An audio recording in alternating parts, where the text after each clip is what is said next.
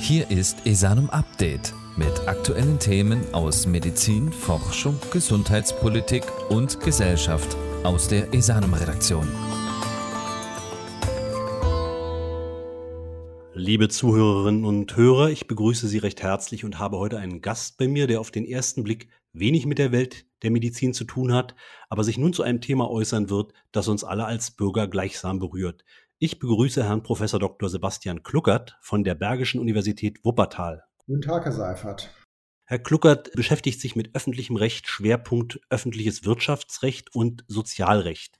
Wir wollen heute sprechen zum zweiten sogenannten Bevölkerungsschutzgesetz, das der Bundestag jetzt verabschiedet hat. Das ist ein Gesetz zum Schutz der Bevölkerung bei einer epidemischen Lage nationaler Tragweite. Darin enthalten sind weitere Neuregelungen für das Infektionsschutzgesetz, die in Zusammenhang mit der Covid-19-Pandemie stehen und das Ministerium von Jens Spahn boxt sich damit jedoch auch den Weg frei für weitreichende Maßnahmen oder genauer Verordnungsermächtigungen, die es dem BGM praktisch ermöglichen, zum Beispiel Bundestagsbeschlüsse zu überstimmen. Verfassungsrechtler meldeten deshalb Bedenken an. Professor Kluckert, erklären Sie uns doch bitte, warum Sie bei der Verkündung dieser geplanten Maßnahmen als Verfassungsexperte stutzig geworden sind.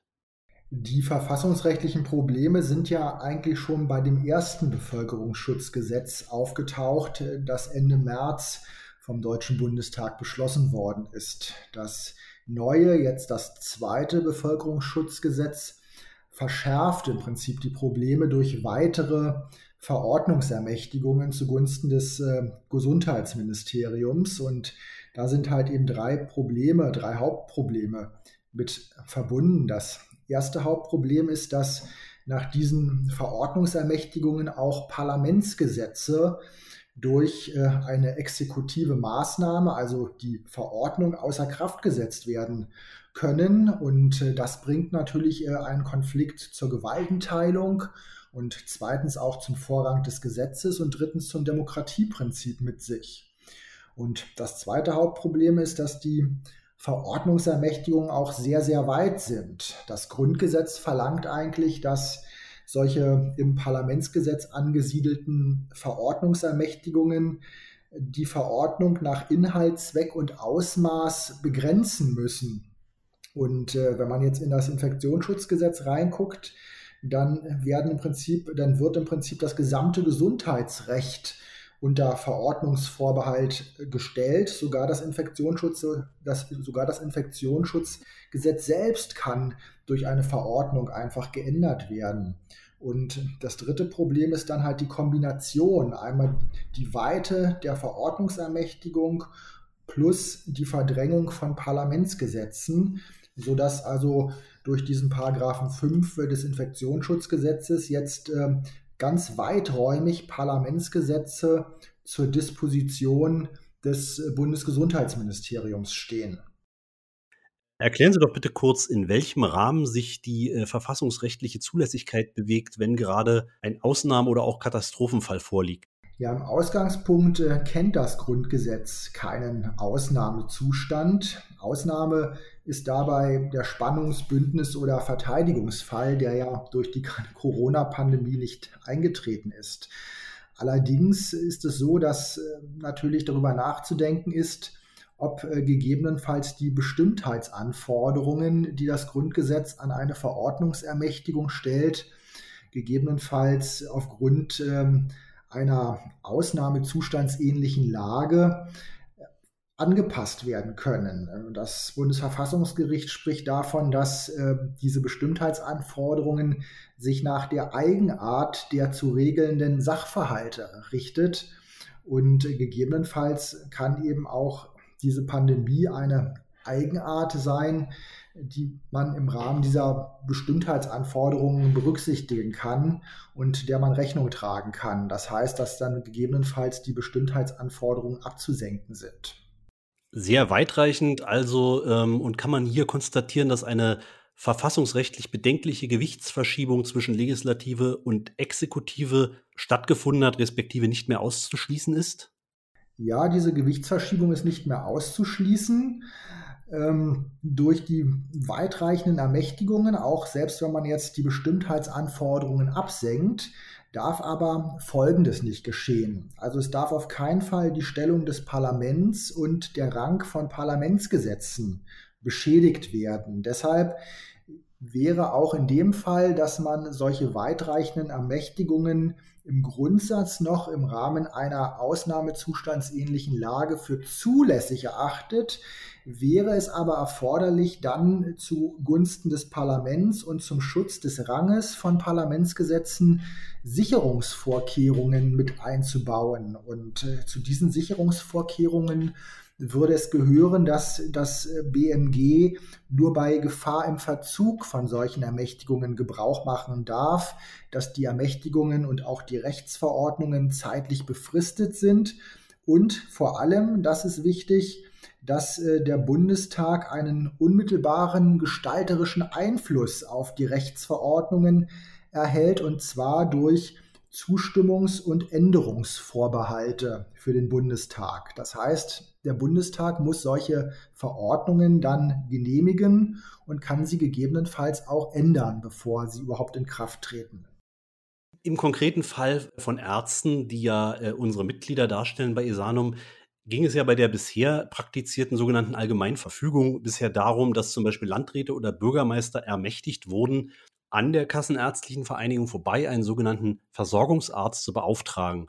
Dieser wiederum sollte eben Kollegen seiner Wahl damit beauftragen, Covid-Fälle in Heimen zu behandeln und dergleichen. Wäre das für Sie zum Beispiel beim Hinweis zum, auf die freie Arztwahl nicht auch bereits ein schwieriges Thema? Ja, die Regelungen über Versorgungsärzte, die stehen in einem Spannungsverhältnis zum Sicherstellungsauftrag der kassenärztlichen Vereinigungen.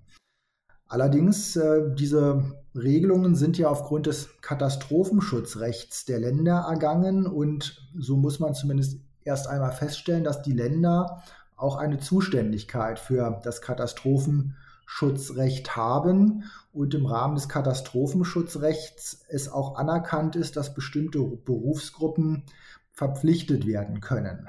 Allerdings ist dieses Spannungsverhältnis gerade jetzt zum Sicherstellungsauftrag und zum SGB V völlig rechtlich ungeklärt.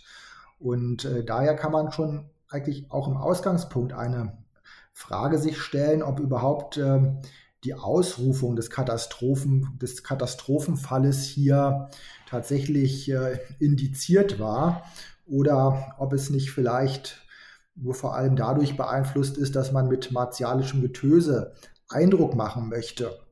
Äh, solange jedenfalls Ärzte zur Verfügung stehen für eine Behandlung, äh, muss äh, die freie Arztwahl der Patienten gewährleistet sein.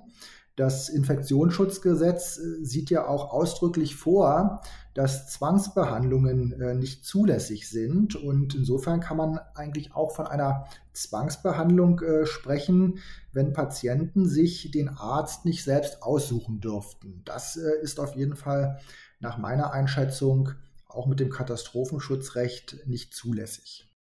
Nun sind wir ja hier nicht in, in, Brasilien oder auch Ungarn. Jedoch ist ja der, der amtierende Bundesgesundheitsminister bereits vor der Corona-Krise aufgefallen durch ein, sagen wir mal, lockeres Verhältnis zum Datenschutz.